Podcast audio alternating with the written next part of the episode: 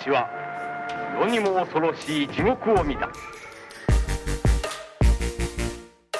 Ihr hört Katz, den kritischen Filmpodcast mit Christoph Dawitsch. Hallo. Pascal Ehrlich. Hallo. Wer lügt? Wer spricht die Wahrheit? Wer sind Kobayashi und Kaiser Sose? Was ist in Dickicht wirklich vorgefallen? Darum geht es heute. Wir sprechen über unzuverlässige Erzählfiguren im Kino anhand von Akira Kurosawas Rashomon von 1950 und Brian Singers The Usual Suspects von 1995. Ich bin Christian Eichler. Hi.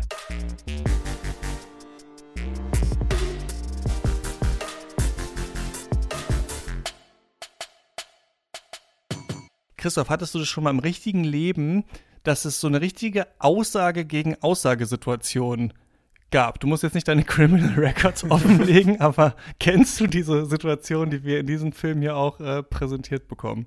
Also in dem Extrembeispiel tatsächlich nicht, aber ich kenne natürlich Geschichten, wo sich äh, Leute immens anders an der Situation erinnern, als man die selbst erlebt hat. Und das hat vor allem in meinen Teenie-Jahren zu witzigen Geschichten geführt, weil ich halt äh, sehr wenig und gar nichts getrunken habe auf vielen Partys und oft Stimmt, sozusagen, ja. äh, genau, richtig. Mich. Und dann war ich sozusagen oft äh, äh, die Stimme der Relativierung. Wenn Leute, ah. ah. was, wie ist das passiert? Ich erinnere mich so und so daran. Und ich so, nee, nee, ich war nüchtern dabei, ich habe es gesehen, das und das ist. also ich war quasi in der Rashomon-Geschichte ja, der Holzfäller, der, der, ja. der, am Ende nochmal gesagt nein, nein, Leute, der nüchterne Blickwinkel ist so und so. Und äh, davon gibt es eine Menge Sachen. Da wollte Leute erzählen, ja, ja, genau. Dann, dann Viele Babys auch mitgenommen von diesen Partys dann zu Hause zu deiner äh, Familie und da durchgezogen. Ne? genau, so, so nach dem Motto, ne? der Ecke was gefunden, was, was dann doch der Fliege bedürfte. Wir dachten uns, dass wir mal über zwei Filme sprechen. Ich sag mal, über die ich ein bisschen gestolpert bin, als ich angefangen hatte, für unser Whodunit Special zu recherchieren. Das ist ja gerade rausgekommen. Lena und Jan-Erik und ich haben über zwölf Whodunits insgesamt äh, da gesprochen. Also sind natürlich auch noch Remakes und so, die man dann zusammen besprechen kann, aber so viele Filme an der Zahl sind aufgetaucht. Und wenn man sich fragt, ähm, was sind so die großen Whodunit-Filme, dann stößt man einerseits auf diese ganzen Agatha Christie Closed Room Mystery-Sachen und man stößt aber gleichzeitig noch auf viele andere Filme, die so ein bisschen sich mit unzuverlässigem Erzählen beschäftigen, später so ins Hardboiled Detective Noir auch gehen und zwei, ähm, die da aufgetaucht sind und über die ich eh noch mal reden wollte, die ich noch mal ähm, also Usual Suspects hatte ich schon mal gesehen, aber die ich nochmal schauen wollte und nochmal besprechen wollte, sind einmal Rashomon von Kurosawa und ähm, The Usual Suspects von ähm, Brian Singer. Und Pascal, hast du dich gemeldet, weil du meintest, du hast dich auch schon mal so ein bisschen näher mit so unzuverlässigem äh, Erzählen beschäftigt, ne? Du bist ja Literaturwissenschaftler. Ja, genau. Ähm, ich glaube, das ist so einer der Begriffe in der Literaturwissenschaft, an dem man, wir haben vorher schon darüber gesprochen, eigentlich nicht vorbeikommt auch, weil der ähm, auch so vage definiert ist und so mhm. vielfältig auch. Also in der Literaturwissenschaft ist man sich auch nicht ganz einig, eben wie genau definiert sich Unzuverlässigkeit und ähm, wodurch ähm, äh, oder wie lässt sie sich auch unterteilen in die verschiedenen Arten der Unzuverlässigkeit. Und da kommt man eben auch wenn man so ein Seminar belegt, äh, unweigerlich zu Rashomon, aber eben auch zu den Whodunits von Agatha Christie zum Beispiel. Genau, und da äh, ging es auch im Special ein bisschen darum, dass es dieses neue Buch, jetzt habe ich schon vergessen, wie es heißt, von äh, David Bordwell gibt, wo er auch quasi meint, dass ähm, in diesen Murder Mystery Film und auch in Murder Mystery Literatur wurde früh schon viel ausprobiert, wofür dann ganz spät erst Filme gefeiert wurden, also wie Pulp Fiction zum Beispiel oder Usual Suspects oder sowas. Ähm, dass das ähm, eigentlich äh, schon eigentlich in Massenmedien ausprobiert wurde und äh, deswegen, genau, dachte ich, ähm, sprechen, besprechen wir die mal so ein bisschen zusammen. Äh, Brian Singer hat ja auch so gesagt, dass ähm, Usual Suspects von Rashomon beeinflusst ist und wie ich aber auch gerade, was ich witzig finde, du hast ja gerade gesagt, dass es umstritten ist und das liebe ich halt bei Rashomon, wenn man sich damit beschäftigt, dann merkt man so, ach ja, irgendwie weiß eigentlich niemand so ganz genau, was der Rashomon-Effekt eigentlich ist. Also es ist wieder so, dass man versucht, an einen der Urtexte ranzugehen und es da schon wieder viel zu vielschichtig eigentlich ist. Aber ähm, ja, vielleicht fangen wir damit einfach mal an. Christoph, kannst du uns ein bisschen was ähm, dazu erzählen? Ja, über Rashomon und Akira Kurosawa äh, erzähle ich gerne ein bisschen was. Kleine Termini-Warnung vorweg. Ich werde ein wenig von Ost und West reden. Das sind äh, sehr, sehr breite Striche, die immer wieder anders definiert sind. Aber was ich eigentlich meine, ist, gerade in den 50ern gibt es halt eine große Unterscheidung zwischen den, in Anführungszeichen, westlichen Kinos, sprich Europa und USA. Das ist für mich jetzt gerade in diesem Kontext West. Und halt den fernöstlichen Kino, also Japan in diesem Fall konkret, aber halt auch so ein bisschen der chinesische und koreanische Raum und dafür eine kleine Entschuldigung, dass die Begriffe so breit sind. Aber wie gesagt, gerade in dieser früheren Kinozeit in 50ern waren das halt sehr unterschiedliche Sphären, die sich nicht ganz vermischt haben. Und auch da kommt Kurosawa stark ins Spiel. Akira Kurosawa ist wahrscheinlich einer der einflussreichsten Regisseure seiner Zeit, vielleicht aller Zeiten. Einer der wichtigsten japanischen Regisseure. Manche würden sagen, einer der wichtigsten Regisseure ganz Asiens, wenn nicht sogar der ganzen Welt. Aber wo genau er einzuordnen ist, ist vielleicht eine Frage für ein anderes Folge oder ein Special über ihn. Ja, ich versuche so einen kleinen Abriss zu geben, wer er im Kern ist, aber halt auch insbesondere, was ihn für das westliche Kinopublikum so unglaublich maßgeblich macht und weswegen Rashomon halt ein Schlüsselfilm in seinen Övre ist. 1910 geboren, 1998 verstorben, führte er 50 Jahre lang Regie und hat 32 Spielfilme gedreht, von denen viele in die Filmgeschichte eingegangen sind. In den 50er Jahren war seine Hauptwirkungszeit und er war da genau rechtzeitig zum Aufstieg des sogenannten Autorenkinos, also Regisseurinnen, meistens Regisseure, die eben kompromisslose Visionen sehr einzigartig mit einer speziellen Handschrift auf die Leinwand brachten. Und da wurde er eben schnell zum Vorzeigekind für Japan und halt für einen Großteil des asiatischen Raums stellvertretend. Warum gerade Kurosawa das internationale Kino derart erobern konnte, liegt möglicherweise an einer eigentümlichen Wechselwirkung zwischen westlichen und fernöstlichen Kino. Kurosawa nimmt sich nämlich als Filmfan Ideen und Stories, die klassisch eher in den Westen gehören und teilweise sogar nach Hollywood und schmeißt sie teilweise in japanische Settings und in feudale Gegebenheiten, die eben seiner eigenen Region entsprechen.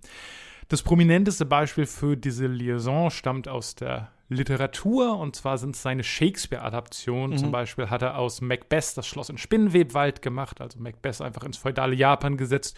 Oder eins der Spätwerke ran äh, adaptiert King Lear eben an einen japanischen Königshof. Aber auch Werke von Dostoevsky und Tolstoi wurden von ihnen verfilmt.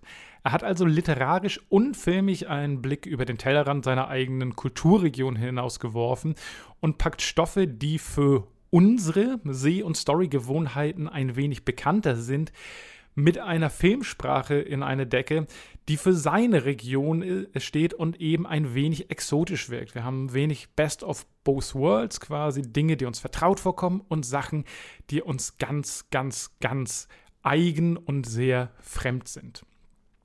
Während Kurosawa also immer etwas nach Westen blickt, ist es aber auch umgekehrt so, dass seine Einflüsse im Laufe seiner Karriere vom westlichen und von Hollywood-Kino aufgenommen und neu interpretiert werden. Seine Samurais werden ab und zu gegen Cowboys getauscht, sein Action-Epos Sieben Samurai wird zu die glorreichen Sieben. In Jojimbo wird der herrenlose Samurai zu einem Revolverhelden, der von Clint Eastwood verkörpert wird, indem Sergio Leone sich der Sache annimmt mhm. und da das Remake für eine Handvoll Dollar draus macht. Star Wars übernimmt prominent ein Erzählmuster aus Die verborgene Festung und macht aus japanischen Bauern C3PO und R2D2. Es ist eine Art Filmgeschichte zwischen Ost und West, die sich selbst befruchtet und immer wieder neue Blüten trägt. Kurosawa dreht neben seinen prominenten Samurai-Filmen ebenso gefeierte Dramen und Krimis, aber der Paukenschlag, der Film, der wirklich alles veränderte, ist Rashomon. Es ist nicht sein erster Film, aber es ist sein erster richtig großer Erfolg und sein internationaler Durchbruch. Es ist eine von Unwegsamkeiten geplagte Produktion und die 1950 eben im fertigen Film gipfelte. Und uns wird hier eine Art historisches Kammerspiel präsentiert, das den Mord an einen Samurai schildert, welchen wir aus vier verschiedenen Erzählperspektiven zugetragen bekommen. In Japan selbst hatte der Film großen Erfolg, aber auch zu Kurosawas eigener Überraschung, er zog vor allem internationale Aufmerksamkeit auf sich. Er gewann den Oscar für besten fremdsprachigen Film, auch wenn er damals noch anders hieß. Und noch viel wichtiger für die Karriere, der Goldene Löwe bei den Filmverspielen in Venedig wurde Rashomon zugesprochen. Plötzlich blickt die Filmwelt auf Japan. Für ein breites Publikum ist es die erste Berührung mit asiatischem Kino überhaupt und für die Region und das Land ein Türöffner für den internationalen Markt und für Kurosawa selbst natürlich die Visitenkarte in die Welt des gefeierten Autorenkinos. Prägnanterweise endet sogar Kurosawas eigene Autobiografie bei Rashomon und in einem kleinen Epilog sagt er, dass Rashomon alles verändert hat und wer mehr über sein Leben danach erfahren will, soll er einfach seine Filme gucken, denn ab da hat er quasi zu sich selbst gefunden und gibt Einblicke in seine Seele und seine Persönlichkeit. Worum genau es in Rashomon geht, besprechen wir heute, aber als Auftakt äh, möchte ich euch noch ganz kurz in ein Kino der 50er Jahre mitnehmen. Also man stelle sich vor, äh, ihr löst eine Karte, um Rashomon zu gucken, ohne genau zu wissen, was da passiert. Und plötzlich geschieht das Undenkbare. Der Film zeigt euch einen Wald mit Sonne, die zwischen den Bäumen hervorblinzelt. Tatsächlich war das revolutionär. Die Jury in Venedig hob den Schauplatz tief in Wald besonders hervor und der Film ist in die Filmgeschichte eingegangen als der erste Film, der die Sonne filmt. Sowas hat man damals noch nie gesehen. Wenn ihr dann aus dem Kino getaumelt wärt und über diesen Avatar-ähnlichen Bildrausch hinweggekommen seid, dann könnt ihr über das Prinzip widersprüchlicher Geschichten nachdenken, was unzuverlässige Erzähler bedeuten, was subjektive Wahrheit ist und wie seltsam es ist, dass der Film eigentlich keine Lösung präsentiert, was wiederum die Erzählkonvention der damaligen Zeit enorm auf den Kopf stellt.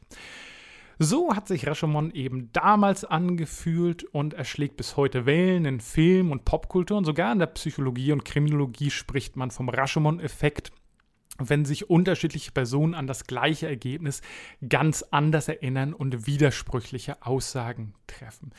Auf philosophischer Ebene können wir uns die Frage stellen, gibt es die eine Wahrheit überhaupt und wenn ja, was ist sie? Und als referenzsüchtige Film-Nerds wird man natürlich immer Rashomon droppen, sobald eine Geschichte auch nur in die Fahrwasser von solchen Erzählstrukturen kommt. Ryan Johnson hat es bei The Last Jedi gemacht, Ridley Scott bei The Last Duel und natürlich Brian Singer bei Usual Suspects.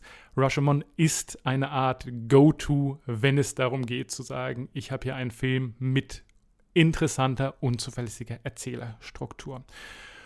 Ob Rashomon selbst als Urvater dieses unzuverlässigen Wiedererzählens einfach nur in die Geschichtsbücher gehört oder ob er eine Watchparty im Heimkino wert ist, werden wir heute in der ersten Folge wahrscheinlich rausfinden. Und ich bin gespannt, wie ihr ihn so erlebt habt. Ja, hat nichts von seiner Radikalität, würde ich auf jeden Fall sagen, eingebüßt, wenn man das Licht in diesen Filmen heutzutage noch sieht. Aber das ist ja bei Kurosawa eh so, dass das ein Genuss ist, seine Filme zu sehen. Ne? Also, dass man wirklich, mhm. wenn man äh, das sieht, wie sich da äh, der Wind äh, in den äh, Blättern bewegt, wie Wasser äh, gefilmt wird, Regen auch vor allem. Ne? Also, das ist, ich finde immer noch heutzutage, muss man sagen, kann man immer noch gut hinschauen als Filmemacher, Filmemacherin mhm. und sich äh, schauen, wie genau wird was geframed, geblockt und so weiter und so fort. Also, das ist immer noch toll, auch heute zu sehen.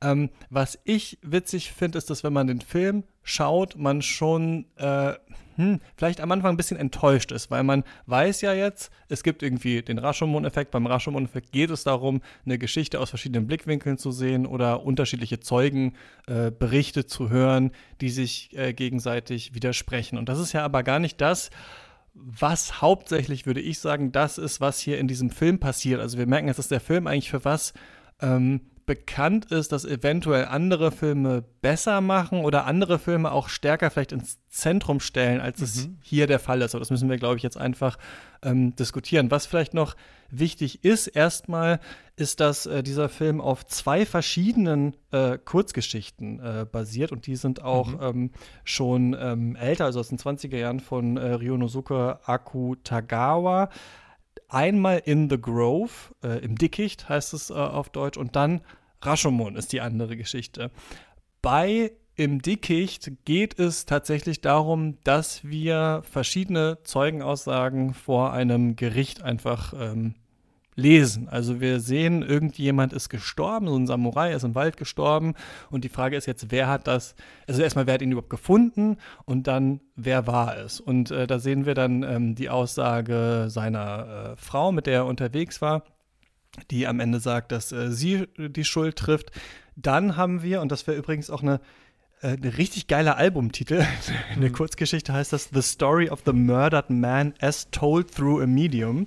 Also wir sehen dann, wie quasi ein Medium dem Toten die Stimme verleiht, der dann selber nochmal erklärt, warum er es war, also warum er sich selbst umgebracht hat, Selbstmord begangen hat. Und dann haben wir die dritte wichtige Person, ein Bandit, der erklärt, wie er den äh, im, äh, in einem Duell eigentlich getötet hat. Und der andere Teil, also die andere Kurzgeschichte, Rashomon, die taucht im Film, würde ich sagen, eigentlich nicht richtig auf, denn da geht es darum, um so ein Stadttor, was wir im Film auch sehen. Und da ist so ein, ich glaube, Schüler oder Knappe oder so von einem Samurai, der entlassen wurde von ihm, der verbringt da so Zeit an diesem Tor.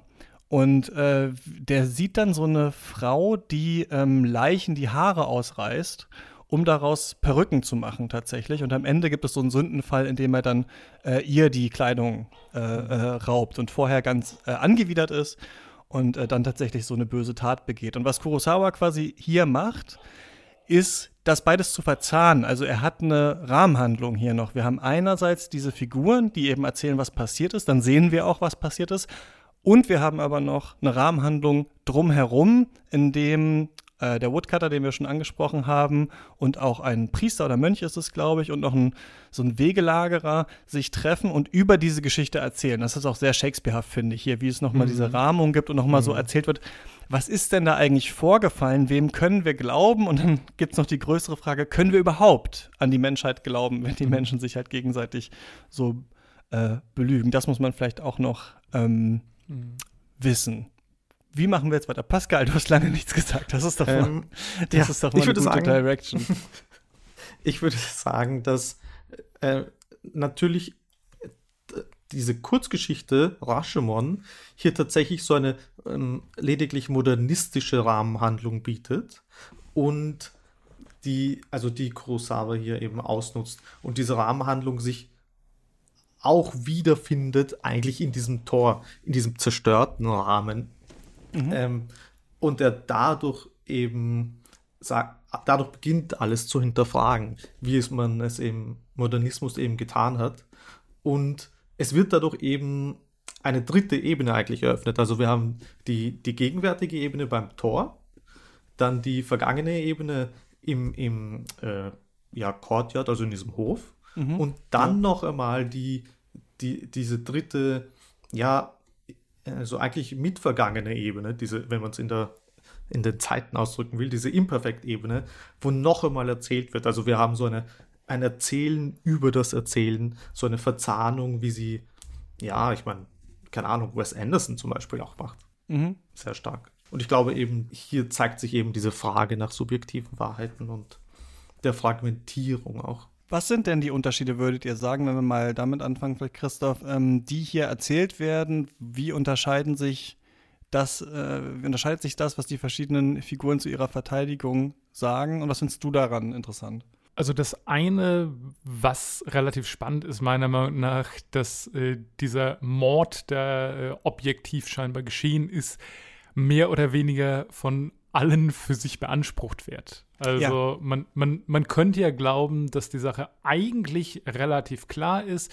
Es gibt den, äh, den prominenten äh, Räuber, der sowieso dafür bekannt ist, äh, zu äh, vergewaltigen und zu morden und durchs Land zu ziehen.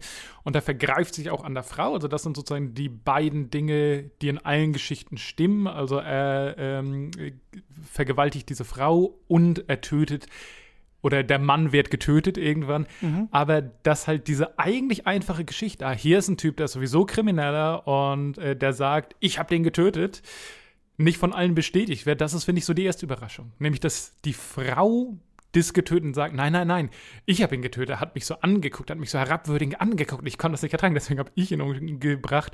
Und dass dann halt sogar der Samurai selbst, äh, der durch ein Medium kontaktiert wird, nochmal eine Geschichte ähm, erzählt, in denen es halt darum geht, wie sein Leben beendet wurde. Und das finde ich ganz interessant, dass die mit der ersten, klarsten, naheliegendsten Geschichte anfangen.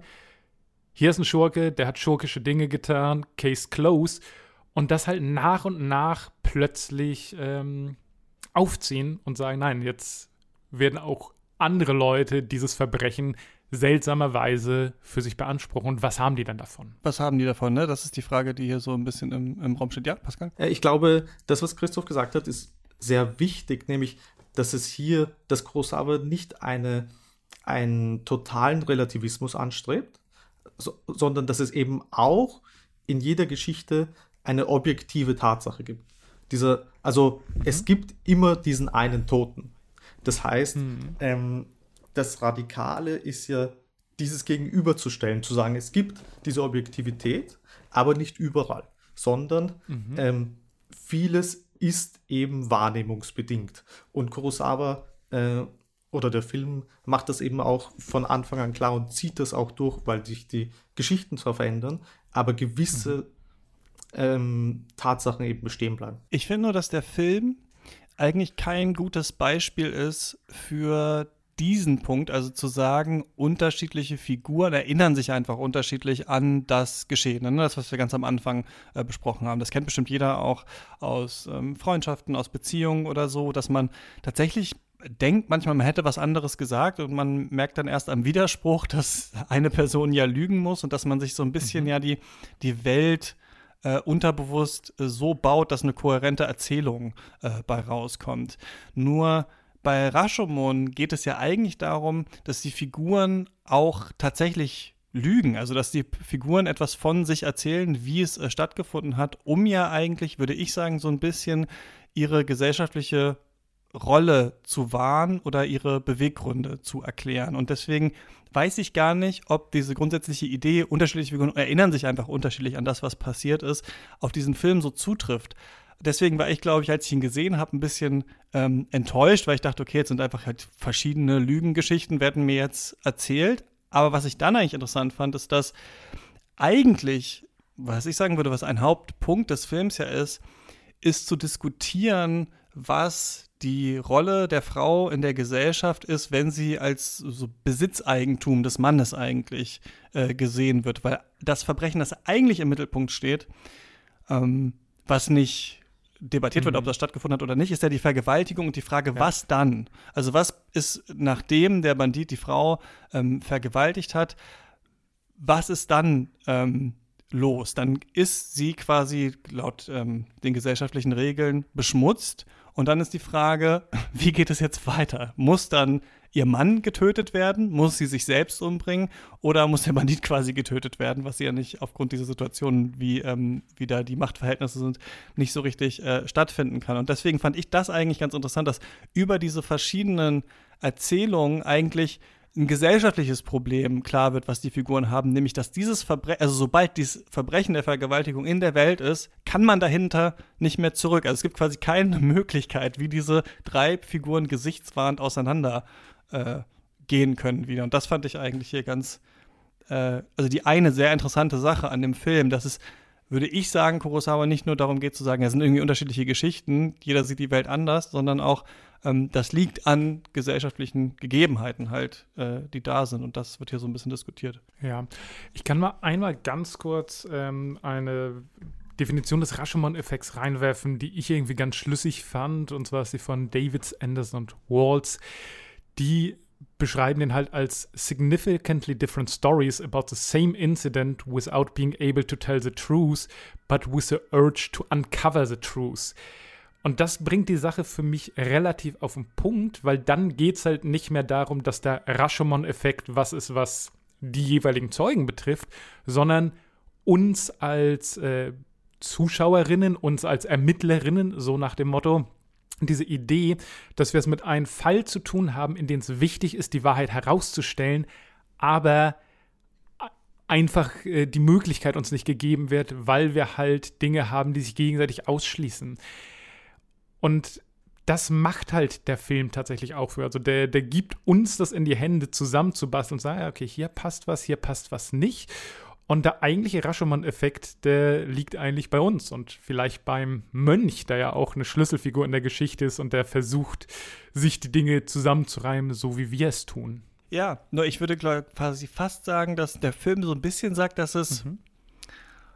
eigentlich egal ist, wie es passiert ist. Nur dass mhm. jemand sterben musste nach dieser Tat. Und ob mhm. das jetzt der ähm, Bandit war, der das ehrenhaft gemacht hat, oder ob es die Frau war, die ihn mhm. umgebracht hat oder sowas. Also der, der, der Film sagt so ein bisschen aus, dass, weil das Verbrechen in der Welt war, war es aufgrund von gesellschaftlichen Ehrvorstellungen fast nicht anders möglich, ähm, ohne dass jemand stirbt. Und das war halt der Samurai. Und die Frage, also quasi die, die grundsätzliche Frage, die eine kriminologische Frage ist, wer genau hat ihn jetzt umgebracht, macht eigentlich, also die uns in den Film reinzieht, macht eigentlich ein größeres Problem auf, was eventuell nicht durch einen Gerichtsspruch äh, gelöst werden kann. Das finde ich, glaube ich, so die, ähm, die Größe an dem Film, ja. Ja, ich glaube, das ist ja ähm, ganz typisch für Kurosawa, dass er mit seinen ähm, ja, Historienfilmen oder seinen Samurai-Filmen immer gleichzeitig auch diese Zeit kritisiert und in weiterer Folge dann auch die japanische Gesellschaft ähm, des 20. Jahrhunderts. Und ich glaube auch, dass die Frauenfigur und ähm, die Frage, wie man eben nach so einer Vergewaltigung ähm, damit umgeht, eine auch sehr unterschätzte in der Rezeption dieses Films ist, weil sie sich, mhm. weil die Rezeption sich hauptsächlich eigentlich eben mit diesen subjektiven Wahrheiten befasst. Aber gleichzeitig bin ich mir nicht sicher, ähm, weil du gesagt hast, Christian, dass sie ja alle lügen. Ähm, lügen setzt nämlich immer so eine ähm, Absicht voraus. Und mhm. ich würde doch vielleicht argumentieren, dass es, dass es eben so ein unbewusstes Lügen ist. Weil wenn wir dann später zu äh, The Usual Suspect gehen, haben wir ja hier einen ganz klaren Vorsatz. Wohingegen bei wohingegen Rashomon doch immer auch so ein Unbewusstes voraussetzt im Menschen. Mhm. Tatsächlich ist da auch der zeitliche Rahmen, was, was reinspielt. Also ich gebe euch da auch beiden recht. Die Rolle der Frau in dieser Geschichte ist unglaublich prägnant. Also sie ist Katalysator für alles, was da passiert, auf eine ganz unangenehme Art und Weise auch, insbesondere weil eben der Mord so sehr im Mittelpunkt steht und äh, die Vergewaltigung so ein bisschen Business as usual zu sein scheint. Und natürlich setzt es Kurosawa ins 12. Jahrhundert äh, statt in die damalige Gegenwart, aber setzt damit halt auch einen Kommentar in der oder auf die japanische Gesellschaft seiner Zeit fest, also wie man damit umgeht. Und das ist schon wirklich interessant. Also ich habe den in einer mittelgroßen Runde geguckt und das ist halt manchen Leuten auch wirklich unangenehm aufgestoßen. Also, dass halt die Frau, über die halt auch hauptsächlich von Männern, nicht nur, aber hauptsächlich von Männern erzählt wird, ganz oft eben diese Rolle hat, der hysterischen Figur, der Opferfigur und ja, dann wurde sie halt vergewaltigt und jetzt regeln das die Männer. Und natürlich haben das kognitiv alle verstanden im Sinne von, okay, ein Trick des Films ist es, dass diese Männer sich selbst als Machos darstellen und deswegen ist halt die Frau einfach äh, so eine stereotype, äh, zerbrechliche Blume, so nach dem Motto. Und trotzdem hat das halt schon gereicht, um halt einfach ein unangenehmes Sehgefühl hervorzurufen. Um zu sagen, okay, ich weiß, dass eine Lügengeschichte ist, aber trotzdem ist es schwer zu sehen, wie diese Frau quasi auch bewusst dargestellt wird und was mit der in der Geschichte passiert. Die sind halt auch alle so, sagen wir mal, taktierend, oder? Also ähm, mhm. so ein bisschen haben die alle so ein Rational Choice-Element, dass sie sich überlegen, okay, in den gesellschaftlichen Gegebenheiten, die wir haben, was ist denn meine Möglichkeit, mit diesem Verbrechen jetzt weiterzuleben? Äh, und dann gibt es quasi, könnte man ja auch sagen, unterschiedliche Handlungsmöglichkeiten kriegen wir hier äh, gezeigt. Mhm. Ne? Das wäre so ein bisschen den Film vielleicht so existenzialistischer äh, zu lesen, dass man sagt, es gibt die Möglichkeit für die Frau natürlich dann einfach beim Bandit zu bleiben und ihr Mann mhm. äh, stirbt und es gibt die Möglichkeit vom Banditen halt einfach äh, abzuhauen mhm. Oder die Frau mitzunehmen dann tatsächlich. Und das sind so ein bisschen Sachen, die hier aufgemacht äh, werden. Eine andere Sache finde ich aber noch, die ich, warum ich sagen würde, dass dann ist es eben doch großes Kino, hm. obwohl es vielleicht gar nicht so kompliziert äh, gemacht ist von Kurosawa, aber das ist ja dann oft auch das Geniale ist, da er diese Außenrahmenhandlung noch mit dabei hat äh, von Rashomon, als sie in diesem äh, Tor stehen da, macht er ja noch eine ganz andere Frage auf. Und die Frage ist quasi, oder ist zu diskutieren, was da alles äh, gefragt wird, aber hauptsächlich ja, wie kann die Menschheit überhaupt hm. existieren, wenn wir nicht sagen wir mal, wissen, was genau die Wahrheit Ja. war und wenn die anderen sich gegenseitig ans Messer liefern oder äh, im Moment dann verrohen oder so. Und deswegen hat er ja so eine Sache, die, äh, da dachte ich schon, das ist, das ist wirklich, finde ich, japanischer Großmeisterhaft eigentlich, wie er es macht. Also es wäre auch eine Szene, die ich bei weiß ich nicht, Satoshi Kon oder äh, Miyazaki oder anderen auch sehen würde, ist, dass wir diese absolut, dieses postapokalyptische Tor haben, was da wirklich so ins Nichts Mhm. eigentlich geht und diesen ähm, Wanderer, der ankommt und sich das ja alles anhört. Und dann so ein bisschen die Frage ist, wie machen wir jetzt weiter? Und dann finden sie da dieses Baby, das er ähm, beraubt. Und der äh, Woodcutter, der dann nochmal seine Geschichte der äh, Story erzählt, der ist dann so ein bisschen das letzte humanistische Moment, nämlich es kommt ja raus, dass er den Dolch gestohlen hat, also auch nicht quasi frei von Schuld ist, aber gleichzeitig halt dieses Kind bei sich aufnimmt. Und das ist, das macht den Film, finde ich, so richtig gigantisch, der ja eigentlich nur, auch wenn da scheinbar die Sonne zum ersten Mal gefilmt wurde, in so einem Gebüsch mehr oder weniger äh, spielt. Ähm, und das finde ich ganz schön stark eigentlich. Also das finde ich das ist das Zweite, was ich nicht erwartet habe und was ich so interessant fand, dass ja eigentlich noch ja, was würdet ihr sagen, eigentlich verhandelt wird in dieser, in dieser äh, Rahmenhandlung? Was machen diese Figuren dann mit dieser Geschichte? Ich glaube, also diese drei Figuren, die da aufeinandertreffen, lassen sich sehr gut als so. Der Priester ist der, der konservative Religiöse, der an dieser ähm, Obdachlosigkeit, an dieser trans transzendentalen Obdachlosigkeit ähm, zerschellt, weil er damit konfrontiert wird, eben, dass, dass Wahrheiten auch subjektiv sein können. Und der, und der, der Typ, der an, also der Nicht-Woodcutter, ich weiß gar nicht, was der eigentlich ist, ähm, also der dritte, der dazukommt, ist der, Landstreicher oder so, ja. Mhm. ja, Landstreicher vielleicht, ist dieser ähm, postmoderne Zyniker, der sagt, everything goes, ähm, mir ist egal, ob es eine Lüge ist oder die Wahrheit, solange die Geschichte gut ist. Und, Mhm. und in der Figur eben von, von Takeshi Shimura, äh, Takashi Shimura, eben auch so ein, einer der ganz großen Kurosawa-Schauspieler, dem, dem Woodcutter, bietet Kurosawa eben so eine Lösung an. Nämlich so ein Mhm. Humanismus, der beiden gegenübersteht, würde ich sagen.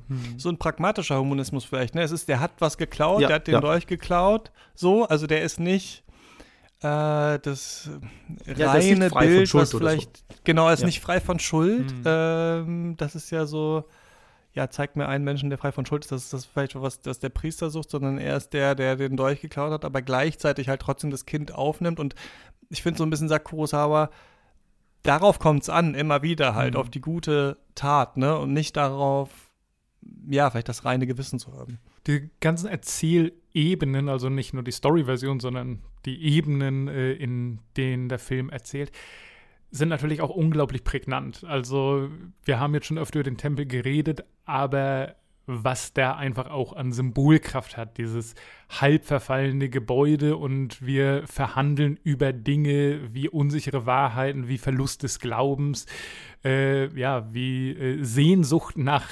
klareren, heileren Zeiten. Also das ist einfach schon mal visuell ein sehr simpler Aufschlag, um das alles klar zu machen. Und dann eine Gemeinsamkeit mit den üblichen Verdächtigen ist halt auch, dass wenn man neu in den Film kommt, man relativ lange gar nicht so genau weiß, worum es Ja. geht. Also da sind diese beiden Leute, die schon am Tempel sind und die sind wegen irgendwas niedergeschlagen. Und ulkigerweise ist für die weder die Vergewaltigung noch der Mord schlimm, sondern diese Frage nach der Wahrheit. Also Mhm. am Anfang wird gesagt, so was passiert, oh, es wird jemand umgebracht und dann sagt der andere, ja, aber das ist nicht das Schlimmste. Das, das Schlimmste ist, dass wir zwei Geschichten gehört haben, die nicht funktionieren. Also das ist irgendwo die Story-Ebene, auf der halt diese moralischen und philosophischen Konnotationen verhandelt werden. Dann haben wir diese Gerichtsszene, die auch ja einfach sehr ähm, auffällig ist, weil halt die Figuren direkt in die Kamera sprechen. Und wir werden quasi in den Richterinnenstuhl gesetzt. Es kommen Fragen, die man nicht hört, sondern sie antworten direkt uns. Das heißt, da haben wir quasi die Ebene, an denen wir als Publikum die Wahrheit rekonstruieren müssen. Und auf der Ebene spielt sich diese Frage eben ab. Also, wen glauben wir, welche Geschichte glauben wir, wie entscheiden wir als mehr oder weniger Gerichtsinstanz in Absentia.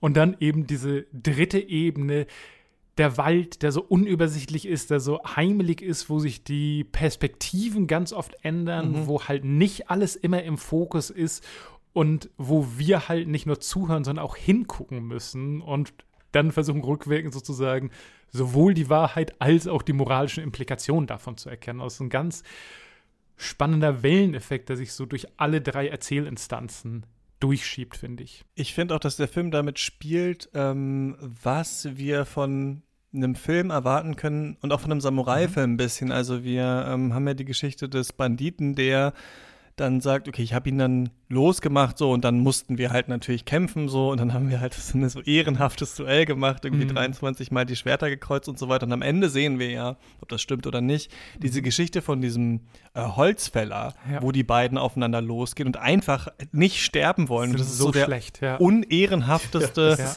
Longtake-Kampf, den man je gesehen hat, aber toll eingefangen, finde Ja. ich so. Und da wird auch, finde ich, so ein Ja. Männer- und ähm, auch Samurai-Bild so schön dekonstruiert von Kurosawa hier in diesem Film. Das hat auch großen Spaß gemacht. Also es, vielleicht kommt man nicht dahinter, dass man sagt, die eine Geschichte stimmt, aber ich finde, es sind immer so Mhm. unterschiedliche Variationen, wie es wahrscheinlicher Ja. ähm, abgelaufen ist, ne, was wir hier sehen. Und das finde ich gerade diese, dieser Endkampf richtig ähm, stark, weil es halt genau das Gegenteil eigentlich von so einem klimatischen Kampf ist, wie man ihn normalerweise erwarten würde. Das ist auch tatsächlich einer meiner liebsten Momente im Film. Also, das ist, glaube ich, der Augenblick, in dem für mich so viel klickt, dass wir plötzlich diesen stümperhaften Kampf sehen, wo die halt mit ihren Schwertern zittern, wo sie sich im Dreck wälzen, wo sozusagen alles, was wir davor mehrfach gesehen haben, so ein bisschen ad absurdum geführt wird und gesagt, ah, so kann es auch sein. So, so klein und so feige und so seltsam seid ihr. Und die andere Sache, die diese Szene im Speziellen für mich macht, ist halt, dass es halt auch rückwirkend so viel anderes in Frage stellt. Also für mich ist es auch einfach, so wie der Film aufbaut, die Geschichte, die am plausibelsten scheint. Also es wird eine, eine Figur aus der Reserve gelockt, doch noch diese überraschende vierte Geschichte zu erzählen, obwohl wir denken, es gibt nur drei. Alles scheint ungefähr zu stimmen, außer dass er halt was ausspart, dass, es, dass er sich diesen Dolch geholt hat. Aber wenn diese Geschichte so stimmt, wie wir sie sehen, dann müssen wir ganz viel, was wir über den äh, Räuber gedacht haben, plötzlich äh, retrospektiv ähm, überdenken. Weil der äh, Tajumaru wird uns vorgestellt als jemand, der geht immer los und der hat schon so und so viele Leute getötet und, und der schnappt sich die Frauen und das ist der wildeste überhaupt. Und er stellt sich auch so da, hat immer dieses große Lachen auch in der Verhandlung. Haha, und ich habe so und so viele Menschen getötet und so weiter und so fort. Und wenn die Geschichte von Holzfäller stimmt, dann ist das alles nicht wahr. Also so wie der sich gebärt, ist das kein Mensch, der schon so und so viele Leute getötet hat. So wie der sich begehrt, ist es halt nicht irgendwie der große Genghis Khan-Verschnitt, der durch die Lande zieht und metzelt, sondern so wie diese Geschichte sich aufbaut, fühlt sich das an, als ob es das erste Mal ist, dass er jemanden umbringt. Und stimmt das oder stimmt es nicht? Und wenn ja, wie viel Wert hat dann das andere? Also dieser Moment, in dem wir die Story-Version sehen, macht für mich so viele Türen auf und ist halt Mhm. der Augenblick, in dem der Film für mich wirklich so zusammenkommt in allem, was er versucht. Ja, das ist ja auch dieses, ähm, das sehr gelungene an dem Film, dass er einerseits natürlich nicht alle Geschichten mh, gleich ähm, plausibel macht, sondern sie schon gewichtet. Und das zweite aber, dass es so retroaktiv funktioniert. Das heißt, wir haben hier Mhm. eigentlich die Zukunft, wenn man so sagen will, die die Vergangenheit beeinflusst. Weil sobald wir die letzte Geschichte sehen, ändert sich damit, also ähm, haben wir die Möglichkeit, ein, eine andere Brille aufzusetzen, um die vorherigen Geschichten zu bewerten. Und ähm, das macht der Film auch so äh, genial, ja. Und ich meine, zu diesem, zu diesem Kampf, diesem letzten Kampf kann ich auch nur sagen, dass der fantastisch ist. Weil man am Anfang denkt, okay, jetzt geht's los und es ist wahrscheinlich wieder so ein ähnlicher Kampf, weil Mifunes Darstellung sich ja auch gar nicht so sehr verändert, aber er dann trotzdem eigentlich und beide dann trotzdem so so erbärmlich sind, ähm, ja, ja. dass es einen wirklich, keine Ahnung, vom Hocker reißt fast.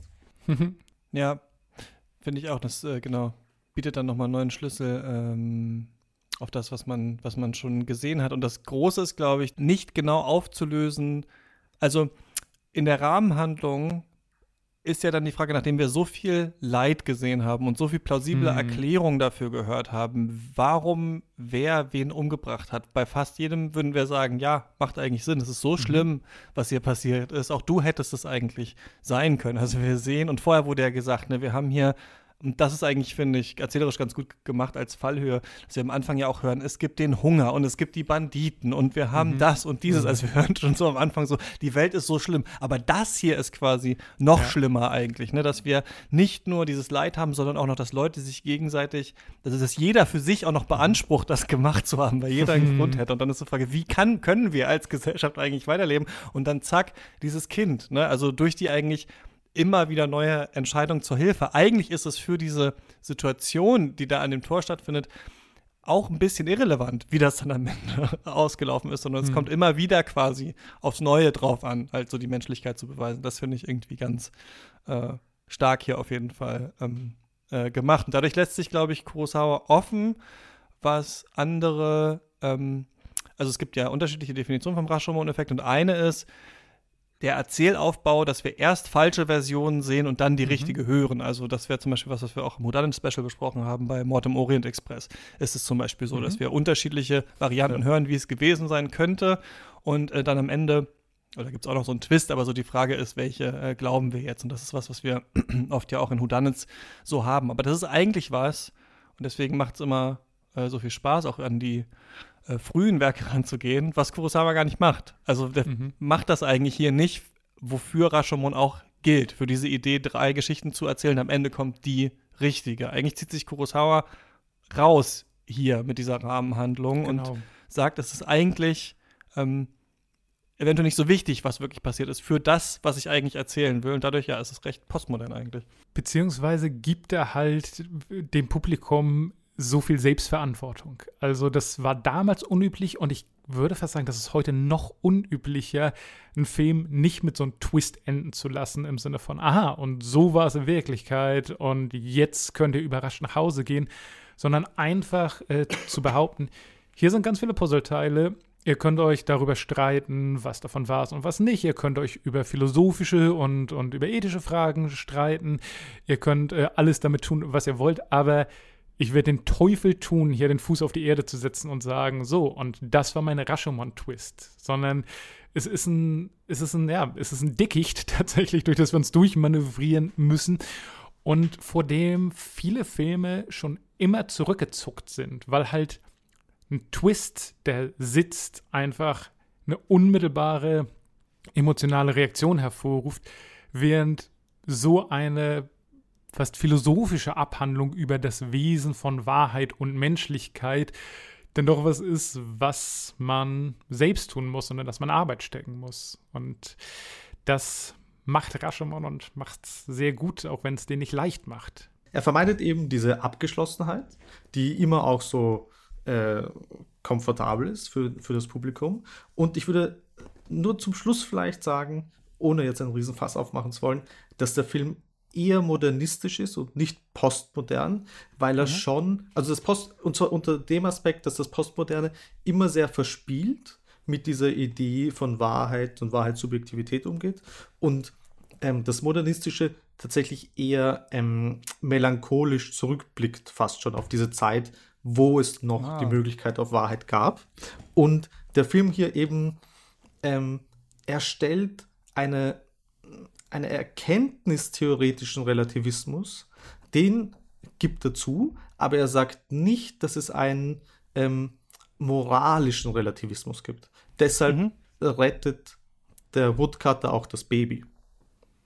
Und deshalb ist die Frage nach dem Ausgang des Gerichtsverfahrens nicht so wichtig wie die Frage, was, was die moralisch richtige Aktion wäre für den Woodcutter eben. Ja, gut beschrieben. Das ist ähm, übrigens in der Kurzgeschichte, also der im Dickicht, ist es auch sehr offen. Ne? Die endet, glaube ich, mit dem, was der Bandit schildert und dann ist die einfach vorbei. Also da ist nicht Mhm. noch, Mhm. ähm, noch eine Ebene oder sowas, die uns, sondern wir Ja. kriegen das einfach geschildert und wissen auch nicht genau, äh, wie es am Ende ist. Das bedeutet, auch Kurosawa hat das natürlich nicht erfunden, so dass diese Geschichte so zu erzählen, sondern er hat es anders zusammengebunden, denn diese Rashomon-Geschichte, die dann am Tor spielt, die ist eigentlich eine, die genau nicht humanistisch, also die genau andersrum endet. Mhm. Dieser Mann ist an dem Tor, sieht die Frau, die den Toten die Haare ausreißt, um diese äh, Mhm. Perücke zu machen. Und die erklärt ihm dann, ähm, warum sie das macht. Also, äh, ja, und das ist, sie Mhm. sind ja jetzt tot und keine Ahnung, und das ist dann quasi nicht so schlimm. Und dann ist quasi für ihn die Lektion daraus, gut, dann kann ich dir ja auch deine Sachen klauen. Also wenn du hier rechtfertigst, warum du die Toten irgendwie halt um ihre Haare bringst, dann kann ich dir ja auch deine Kleidung rauben quasi. Und diese beiden Geschichten, also die erste, die eigentlich offen ist und die zweite, die eigentlich düster ist, hier zusammenzubringen, mit aber diesem humanistischen Twist am Ende, das ist schon ähm, sehr, ähm, sehr interessant. Usually, when there is a crime, there is a motive. I want to know why. 27 men died on that pier for what looks to be $91 million worth of dope that wasn't there. Usually, when there is a lineup, there's only one real suspect. This whole thing was a shakedown. And there's no way they'd line five felons in the same room. But this is not the usual crime. This is not the usual motive. He was in the harbor killing many men. Kaiser Soze! He saw Kaiser Soze. And these are not the usual suspects. Keaton, I'm a businessman. McManus, There's nothing that can't be done. Hockney, What, you got a team of monkeys working around the clock on this? Fenster, Flip you. Flip you for real. Verbal Kint, Roger, really. People say I talk too much. Wir wollen noch The Usual Suspects von Brian Singer reinbringen. Ein Film, der trotzdem so ein bisschen, glaube ich, in äh, Vergessenheit geraten ist, habe ich das Gefühl. Auch wenn wir, glaube ich, eine leichte Neo-Noir-Renaissance jetzt sehen. Ne? Das haben wir bei dem neuen Batman-Film äh, gemerkt, dass diese ähm, düsteren, verrauchten Twist-Filme aus den 90ern doch was sind, mit dem halt andere Regisseure, Regisseurinnen aufgewachsen sind und jetzt so ein bisschen versuchen äh, zu rekreieren. Also ich glaube schon, dass die so eine Leerstelle hinterlassen haben, ähm, nach der manche jetzt wieder anfangen zu tasten. Neben Sixth Sense übrigens, einer der großen äh, Filme über unreliable Narrators. Ne? Und das war ja so ein bisschen äh, diese Zeit. Usual Suspects übrigens geschrieben von Christopher McQuarrie. Das fand ich ganz interessant. Das ist ja der, der gerade mit Tom Cruise diese äh, ganzen Mission Impossible-Filme macht. Und gedreht von Brian Singer. Der, von dem man ja lange nichts mehr gehört hat, das liegt äh, unter anderem an diesen ganzen Beschuldigungen der sexuellen äh, Belästigung. So der letzt, das letzte große Ding war Bohemian Rhapsody ne, von ihm, aber das ist, da gab es ja auch noch diese ganze Geschichte mit dann Genau, rausdroppen wo und er so auch weiter ausgestiegen ist eigentlich. und so fort. Genau. Der dann aber ja dann super erfolgreich war, so ein bisschen trotz Brian Singer vielleicht. Und ähm, Brian Singer sonst natürlich noch ähm, für viele X-Men-Filme auf jeden Fall ähm, bekannt und auch ähm, bei diesem Reboot so ein bisschen äh, dabei gewesen. Wenn ich persönlich an Usual Suspects denke, muss ich irgendwie immer an David Fincher denken. Ich glaube, es liegt daran, dass halt 1995 auch Sieben rausgekommen ist, auch mit Kevin Spacey, auch mit so einem Twist-Ende äh, am Ende, auch mit so einer ähm, ja, so seltsamen ähm, Figur, die so auch so ein bisschen den psychopathischen Killer vielleicht auch so en vogue gemacht hat. Äh, Deswegen zwei Filme, die bestimmt auch so ein bisschen ähm, äh, verbunden sind und ja auch einer, so ein, genau, so ein großer äh, Twist-Film aus den 90ern. What's in the Box? Who's Kaiser Soze? I See Dead People und so weiter und so fort. Es ist eine äh, nicht so einfache Aufgabe, die Handlung zusammenzufassen bei diesem Film. Und ich, äh, ich weiß noch, als ich ihn zum ersten Mal gesehen habe, mochte ich den nicht, weil ich ähm, den so verwirrend fand, äh, verwirrend geschrieben fand, mich äh, schlecht verorten konnte, was passiert hier eigentlich, auf welchem Job sind diese verschiedenen Kriminellen gerade, was passiert da eigentlich gerade und jetzt so äh, nach Rashomon auf den Twist hin ist natürlich auffällig, dass das Absicht ist. Also, dass der Film natürlich absichtlich einen verwirren soll. Du hast es ja schon bei Rashomon gerade angesprochen, Christoph, dass man am Anfang so ein bisschen äh, auch verloren ist und das ist hier auf jeden Fall auch so. Es geht um eine Gruppe Kriminelle, die bei einer Explosion auf einem Schiff sterben. Da gibt es zwei Überlebende. Einer, ähm, Ungar mit äh, Verbrennung, liegt im Krankenhaus und erzählt so ein bisschen, was da passiert ist. Scheinbar war da Kaiser Sose irgendwie mit dabei. Und äh, der andere, gespielt von Kevin Spacey, körperlich behinderte Verbal Kind, der ähm, hat schon ausgesagt. Also er hat schon gesagt, warum war eigentlich seine kriminellen Truppe da auf diesem Schiff und hat deswegen von der Polizei Immunität bekommen. Das heißt, er ist eigentlich fein raus. Aber es gibt noch so einen Cop, der ihn nochmal ähm, befragt. Denn der sucht eigentlich jemand anderen der in seiner Gruppe mit dabei war. Dean Keaton heißt der, weil er vermutet, dass der eventuell gar nicht auf diesem Schiff gestorben ist, sondern immer noch weiter aus den Schatten irgendwie ähm, agiert. Und jetzt erzählt Kind, diesem Cop und uns auch quasi, wie sich diese Kriminellen ursprünglich getroffen haben. Der Film äh, heißt Die üblichen Verdächtigen, das basiert auf einem äh, Zitat aus Casablanca und äh, da dachten Macquarie und Singer, das wäre irgendwie cooler Titel für einen Film. Äh, Geschichte sollte ihnen recht geben, ne? also das ist tatsächlich auch eher, was man jetzt mit diesem äh, Film verbindet eigentlich, ne? die mhm. üblichen Verdächtigen, wenn man das hört. Und ähm, mhm. wir erfahren schon da, auch in so einer Layered-Erzählung, wie die ursprünglich wegen so einem LKW-Diebstahl sich im Knast kennengelernt haben, als Verdächtige dann angefangen haben, verschiedene Jobs zu machen. Und äh, dann passen aber manche Sachen nicht so richtig zusammen. Und der Film, äh, wir müssen den spoilern, hat dann so einen Vortwist, bei dem uns eine Figur etabliert äh, so ein bisschen von der Figur erzählt wird. Kaiser Sose heißt sie, die aus den Schatten dieser ganzen kriminellen Machenschaften äh, da die Strippen zieht.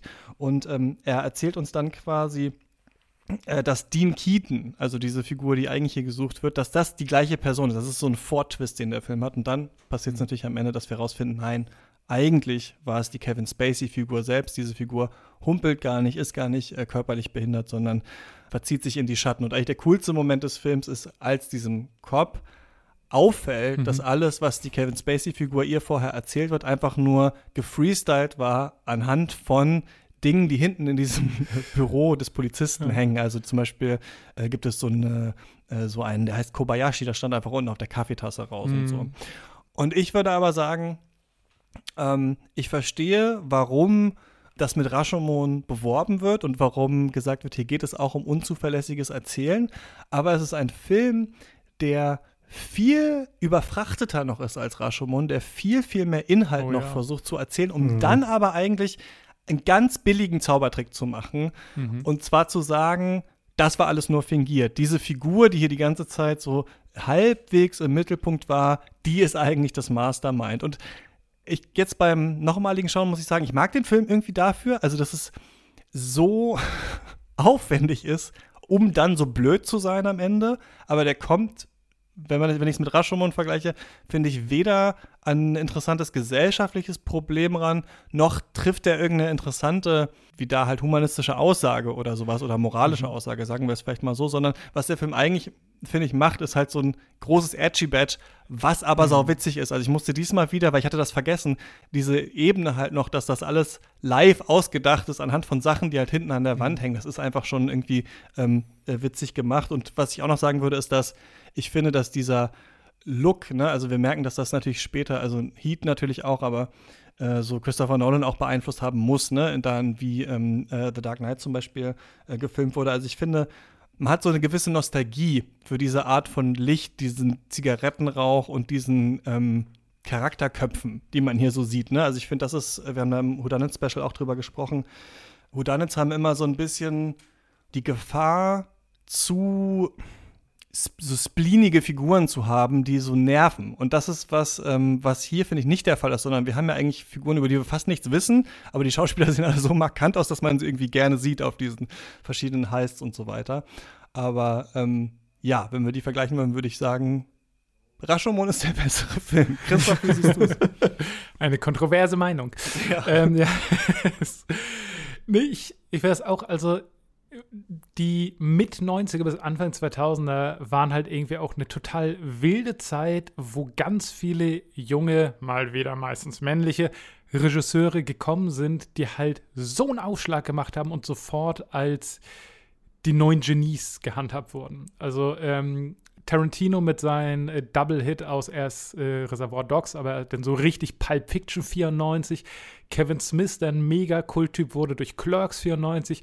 Aronofsky 95 mit Pi. Ähm, Fincher hast du eben schon gesagt, der hatte zwar auch Alien 3 Regie geführt, aber das zählt ja nicht in seinen Övre. Auch 95 mit 7. Und ein paar Jahre später halt äh, Nolan mit Memento. Und diese ganzen Leute da hat sich so ein bisschen die Spreu vom Weizen getrennt, klar. Also Fincher, ähm, Nolan sowieso, Aronofsky und Tarantino haben immer noch Fans, Kevin Smith nicht so und Brian Singer irgendwie auch nicht, obwohl er halt damals in einem Atemzug genannt wurde, weil die üblichen Verdächtigen eben so ein Phänomen war, so ein Kulturphänomen. es ist so ein mega eigenartiger Film, der dir lange Zeit überhaupt nicht sagt, worum er geht. Diese Kaiser Soze-Sache kommt erst super, super spät. Die Figuren sind halb gar dieser Red Herring, dass Gabriel Byrne in echt Kaiser Soze sein soll, der, Mhm. den du als Vortwist beschrieben hast, der ist so überhaupt nicht vorbereitet, weil er in der Geschichte halt immer objektiv das nicht ist und nicht sein kann.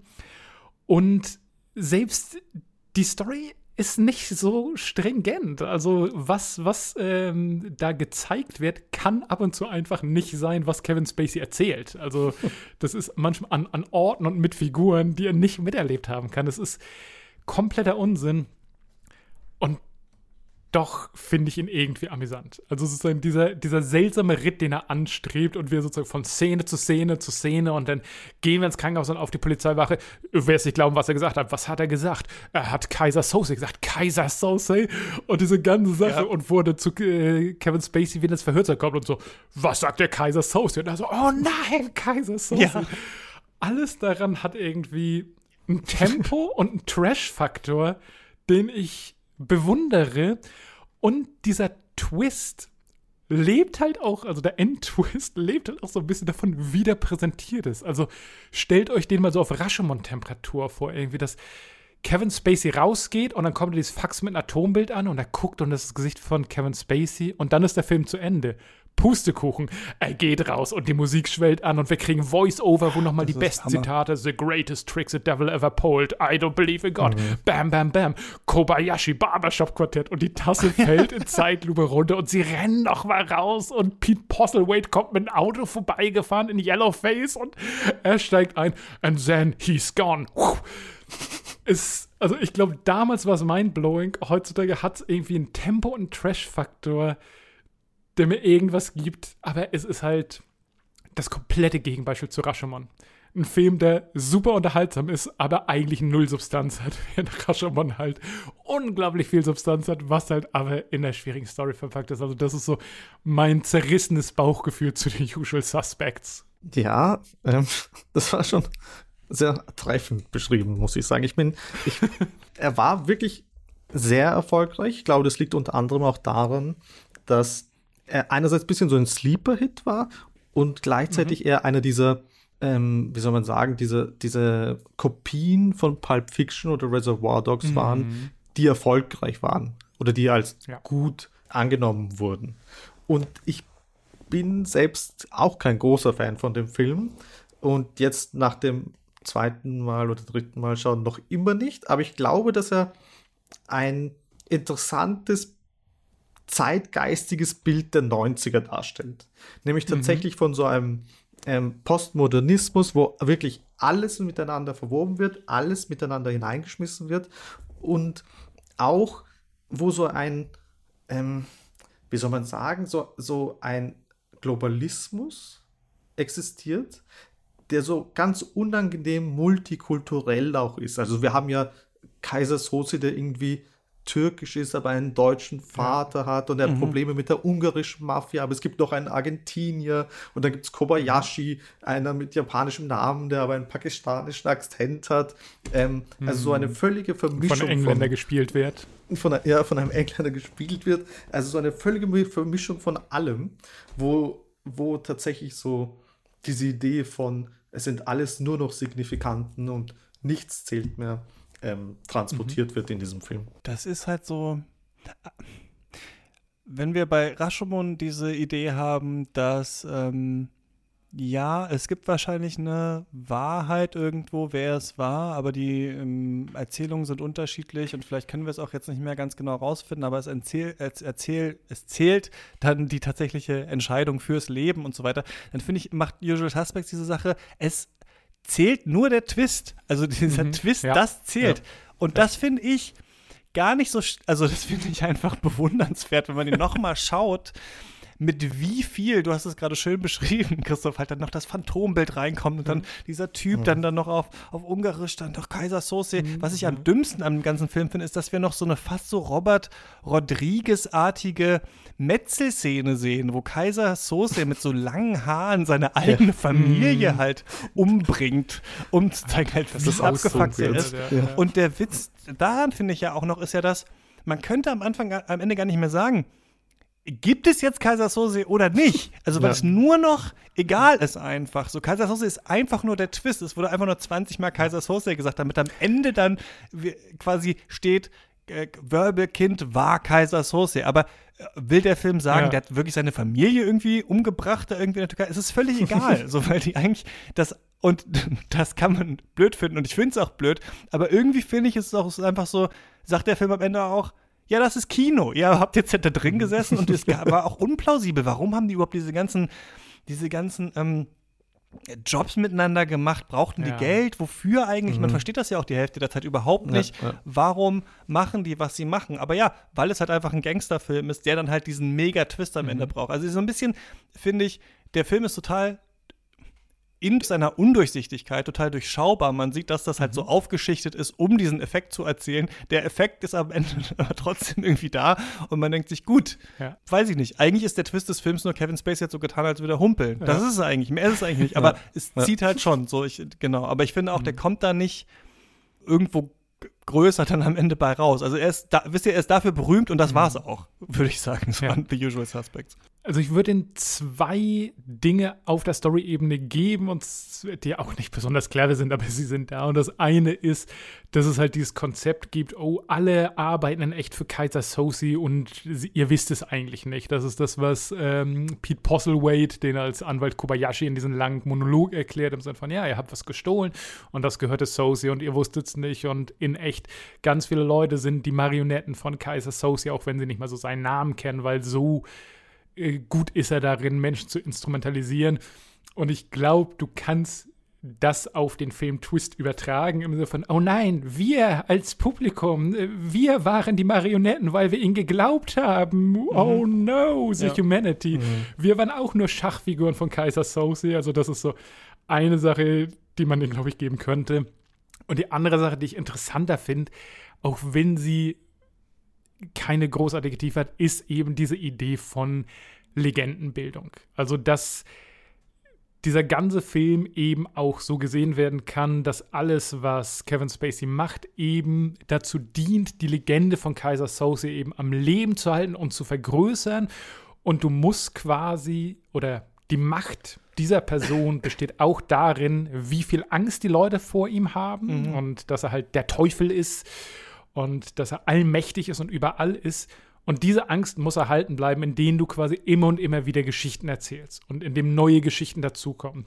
Und dass diese ganze Aktion im weitesten Sinne dazu dient, hier Usual Suspects, was dort passiert, ist die neueste Kaiser Sose-Geschichte, wo er mehr oder weniger bei der Polizei saß, ihnen alles erzählt und sie waren so nah dran, aber den Teufel kannst du nicht am Kragen bekommen, so nach dem Motto. Also, dass da so ein Subtext von Legendenbildung und Immortalisierung mit drin ist, das ist, glaube ich, das, wo du den am besten zu fassen bekommen kannst, wenn du halt mehr darin sehen möchtest. Ja, und vielleicht, Pascal, das war ja bei dir so ein bisschen, glaube ich, auch angelegt an diesem, mit diesem globalen Kapital, wo, also mir ist irgendwann aufgefallen, als, wann war das?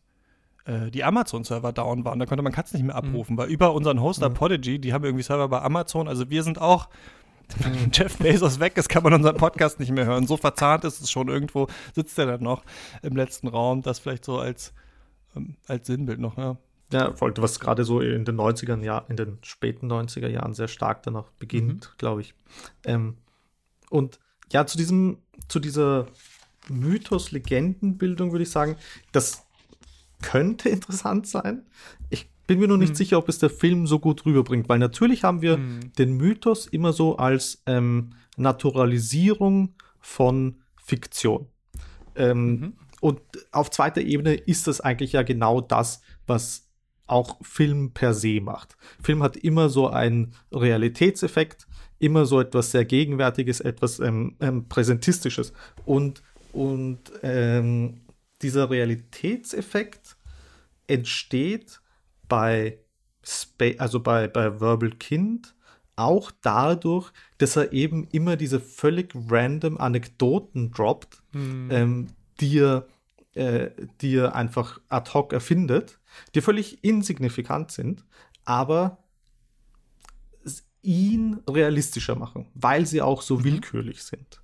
Und äh, da doppelt sich eben dieser Film, weil er auch so, ich will nicht sagen random, aber schon willkürlich in seiner Narration ist, dass es einem, also dass das Publikum da einfach mitgeht.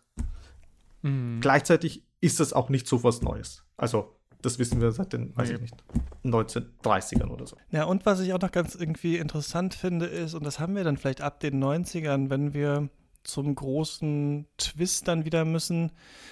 Das ganze Kino bewegt sich ja so ein bisschen hin Richtung großer Erzählung, großer Twist, großer Heldengeschichte auch wieder. Also man verlässt ja so ein bisschen dieses, diese Hardboiled Detective-Welt und geht in Richtung Superheldenkino und so. Und ich finde, dass das fast hier so ein bisschen ab. Also, was jetzt schon geil ist an dem Film, ist, dass da wirklich beeindruckende Action-Szenen drin sind, die eigentlich einen Heist-Charakter haben, die aber nicht vorher erklärt werden. Also als da dieser ähm, New York Postal Service oder wie das heißt, also diesen, diesen, Ja. diesen seltsamen äh, Deal, den die Bullen da haben, Genau. dass sie Äh, da New York ähm, Finest, glaube ich, heißt. Ja. irgendwie so, also da, da haben wir ja dann eine, weiß ich nicht, so eine Action-Szene mit vier Autos, die Christopher Nolan in Tenet aber wirklich über eine Stunde aufbaut oder sowas. Die kommt hier einfach so. Diese Autos kommen, die haben die Skimasken auf, es geht los. Also es geht hier, hier wird schon auch aufgefahren, finde ich, eigentlich ein Action-Kino, für das der Film, glaube ich, nicht mehr so da im Gedächtnis ist, weil das schon mit so einer Art Nonchalance hier so eingeflochten wird. Also wir haben eigentlich so einen richtigen Hardboiled Cop-Thriller, der dann aber, und das finde ich irgendwie halt auch ganz gut, so eine seltsame gotische, mythologische Ebene kriegt mit so diesem Superbösewicht Kaiser Soze, der wirklich wie Kai, wie Kai aus der Kiste von, von Kevin Spacey hier irgendwie so eingeflochten wird die ganze Zeit. Und das finde ich auch irgendwie ganz interessant, dass man, während man das schaut, fast selber so ein bisschen daran glaubt, an It's the Devil und er hat seine Familie umgebracht und keine Ahnung was, was eigentlich ja am Anfang des Films überhaupt nicht steht. Ich glaube nur, also das und das so motivisch ähm, zu betrachten, das ist interessant. Ich glaube, dass es kein Film ist, der gewinnt, wenn man diesen, diese Handlung durchdenkt. Ne, da haben die ja diese Megatwist-Filme alle oft so ein, äh, so ein Problem. Also warum sollte er das so Ja. Aufwendig alles geplant haben? warum überhaupt? Also versteht man gar nicht am Ende. Aber ich finde Ja. ähm, das schon besonders, wie so, wie komisch mythologisch das irgendwie Mhm. das hier wird. Also man Ja. sieht hier das, weiß ich nicht, dass das Actionkino wieder in so Richtung Fantastik doch auch will, merke ich. Ja. Er hat auch ein paar coole One-Liner einfach mit I don't believe in God, but I'm afraid of him und What if you shoot the devil in the back? Also das sind einfach Dinge, die funktionieren. Und ja, also wir sind auch davon überzeugt, weil halt der ähm, Kollege das Verhör leitet, der von Chess Parliamentary gespielt wird, einfach so heiß darauf ist, dass das alles stimmt. Also der präsentiert uns nachher diesen seltsame Idee, dass das äh, Keaton äh, Kaiser Soze ist, weil er von Anfang an davon überzeugt ist und darauf hinausarbeitet und gar nicht sieht, was sich vor seiner Nase abspielt. Also auch äh, klar, Shoutout an Gabriel Byrne, den ich echt auch als Highlight des Films wahrnehme. Also seine Ja. Performance als, als Keaton Ja. finde ich super stark. Absolut. Gabriel Byrne hatte halt diesen mega coolen Lauf in den 90ern, wo er erst in Miller's Crossing und dann hier mitgespielt hat und wirklich äh, den Bildschirm dominiert hat. Und ist schade, ja, dass, dass es dann gar nicht mehr so viele andere Dinge gibt, wo er zeigen konnte, was für ein cooler Darsteller ist. Aber der funktioniert auch einfach gut, zwar nicht als, also es ist nicht die Hauptfigur, aber er ist so die Fokusfigur. Also er ist Ja. so ein szenentragender Typ und macht irgendwie auch so viel Spaß als Hardboiled Gangster im weitesten Sinne. Was äh, nehmen wir denn, wenn wir Richtung Ende gehen, jetzt mit aus diesem äh, Doppel? Ich hatte mir schon gedacht, dass es schwierig wird, die zusammen zu besprechen. Und das ist auch ein bisschen ähm, äh, so. Natürlich muss Christoph gleich noch erzählen, wie seine Test-Audience jetzt diesen Film fand, wie unterhaltsam war er. Vielleicht fangen wir damit nochmal an, aber da würde mich natürlich interessieren, ähm, was ist mit den Unreliable äh, Narrators, weil die gibt es natürlich auch noch heute äh, ähm, im Kino. Hm, wie seht ihr das so? Also meine Test-Audience äh, hat den auf jeden Fall mit mehr Unterhaltung geguckt. Da war halt die Sachen klarer. Aber es verliert halt so viel, wenn man eben den Twist kennt und oder erahnt. Und das ist halt ein Ding. Ne? Also der Twist von, an- äh, von Usual Suspects ist auf eine Punchline. Äh, irgendwie die Art und Weise, wie man Kevin Spacey heutzutage wahrnimmt, ist halt schon so ein Pointer. Ich weiß, als ich den damals mit meinem Bruder guckte, der deutschen Synchro am Anfang auf dem Boot, wo halt Kaiser Soße ja auch eine äh, Dialogzeile hat, ist es die Synchronstimme von Kevin Spacey leicht moduliert, hat mein Bruder gesagt, ah ja, Kevin Spacey oder was? Und eigentlich ist der Spaß an diesem Film, und das war es damals im Kino, und das wird es auch immer, immer, immer bleiben, setz die Leute rein, weil du sehen willst, was für ein Gesicht sie machen, wenn der Twist kommt und sie nicht damit rechnen. Und darauf baut der ganze Film auf und da ist der Spaß dran und da bleibt er irgendwie auch. Und von daher, also wäre mein, mein Gefühl, wenn man Leute fragt, ey, Rashomon oder übliche Verdächtigen schon mal was davon gehört und die bei beiden sagen, nee, dann haut die üblichen Verdächtigen rein und you've gonna have a hell of a ride. Und danach, wenn man so ein bisschen darauf geprimed ist, auf diese Idee, dann irgendwie Rashomon, was eben als Diskurs und als Kopfnahrung funktioniert. Also ich glaube, wenn es Brian Singer jemals ernst genommen hat, zu sagen, üblichen Verdächtigen ist quasi mein Rashomon, was er in Interviews erzählt hat, dann hat er Rashomon irgendwie nicht verstanden. Aber was er halt gemacht hat, ist quasi jeden Fett abzusäbeln, äh, dass das Ganze irgendwie so stark mit Adrenalin zu träufeln, dass es einfach 100 saubere Minuten sind, die heutzutage unterhaltsamer, wenn auch substanzlos sind. Also für mich wäre die üblichen Verdächtigen eine gute Gateway-Droge für Rashomon. Wenn ich das nochmal machen würde, würde ich es wahrscheinlich auch so rumgucken und nicht andersrum. Nur als Randanekdote, nämlich auch zu, zu dem Katsudanit Special, würde ich, ähm, ist mir aufgefallen, dass in dem Genre des Heist-Films der Mastermind ja eigentlich mehr oder weniger diese Spiegelung des Detektiven ist. Das heißt, der mhm. Strippenzieher, der die Sachen erklärt und dann aufschlüsselt, ist dann eigentlich Kevin, Sp also Kevin Spacey ist dann quasi dieses Konträrbild zu, was weiß ich, Benoit Blanc oder so. Ähm, bezüglich dem Vergleich würde ich eigentlich sagen, dass sie sich ziemlich gut vergleichen lassen, ähm, weil ich ja, also ich würde sagen, Rashomon ist tatsächlich dieser modernistische Film, der ähm, stärker auch mit so einer unbewussten Idee arbeitet von, von Lüge und ähm, auch eine Antwort bietet, nämlich einen, einen gewissen Humanismus. Und The Usual Suspects ist der pure postmoderne Film, der tatsächlich nur so ein, ein, eine, ja, eine Bricolage aus, aus verschiedenen Versatzstoffen ist und im Endeffekt aber nichts dahinter steht, aber das auch die Aussage des Films ist natürlich, mehr oder weniger.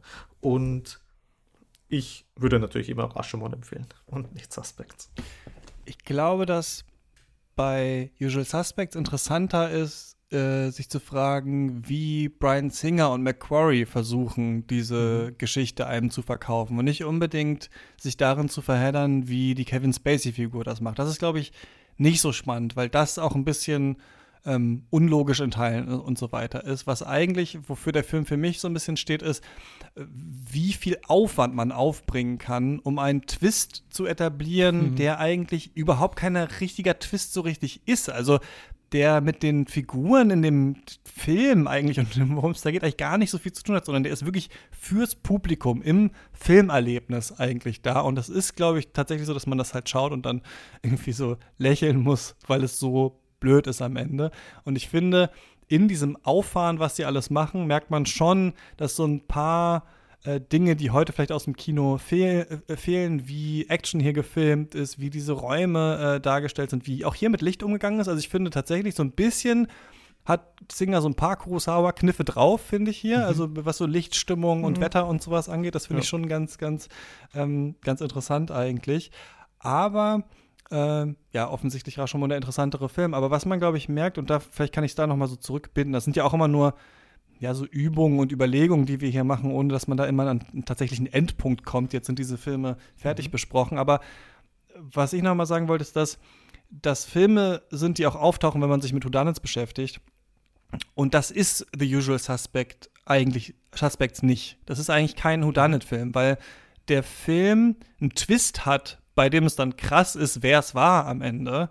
Aber im Film geht das eigentlich nicht darum, äh, sondern im Film denken wir nicht darüber nach, dass am Ende irgendwas rauskommt oder sowas. Der ist ja als was ganz anderes geframed. Deswegen ist er trotzdem, also wird er manchmal besprochen und er wird manchmal so aufgeworfen darin.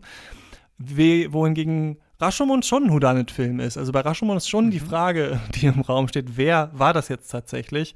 Mhm. Aber der Film macht nicht Halt davor. Ne? Also der sagt nicht, und die Person war es dann und jetzt haben wir es fertig äh, bearbeitet, dieses Thema, sondern ähm, er fragt sich dann, warum hat die Person das gemacht oder warum sogar hätte sie einen Grund gehabt, äh, das zu haben und schafft deswegen halt ja viel mehr ähm, ans Tageslicht mhm. zu fördern, irgendwie, was dann am Ende äh, interessanter ist. Aber ja, kleine Lanze trotzdem hier, musste ich brechen für The Usual Suspects, wird schon äh, irgendwie äh, ganz, ganz, ganz spaßig ähm, so gemacht. Und ich glaube, die Folge heute, in der wir die beiden Filme besprochen haben, die steht einfach auch stellvertretend für das, was sie sind und wie sie sich anfühlen. Also die Art und Weise und auch die Länge, in der wir Rashomon besprochen haben und worüber wir da geredet haben und in der Art und Weise, wie und äh, was wir bei üblichen Verdächtigen besprochen haben, hatte ich schon das Gefühl, dass sie quasi den Filmen und ihren Gewicht äh, und ihren Stellenwert sehr gerecht werden. Also vielleicht ist das eine Entscheidungshilfe, welches Teil, welcher Teil des Gesprächs war ansprechender für die Zuhörerinnen, dass man sich entscheiden könnte, wo das Herz schlägt. Ja, ich nehme noch mit für zukünftige Folgenplanung Noir. Das ist äh, auf jeden Fall ein Thema nochmal für eine Genrefolge, weil es ja auch kein Genre ist, famously, aber warum eigentlich? Ähm, heißt Filme, auf jeden Fall, mhm. Gute, äh, gutes Thema. Und ähm, Großhauer Special natürlich sowieso mhm, äh, natürlich. irgendwann geplant. Also das sind, glaube ich, alles ganz gute Sachen, die wir mitnehmen können. Ähm, dann war es das. Vielen Dank, dass ihr beide dieses schwierige Unterfangen mit mir äh, bestritten habt. Ähm, viele verschiedene äh, Erzählungen haben wir jetzt hier äh, auf Band gesprochen. Äh, wie die Filme dann sind, müssen die Leute äh, selber rausfinden. Danke euch beiden. Gerne, bis zum nächsten Mal. Dankeschön, bis zum nächsten Mal. Bleibt uns gewogen. Bis dahin. Ciao.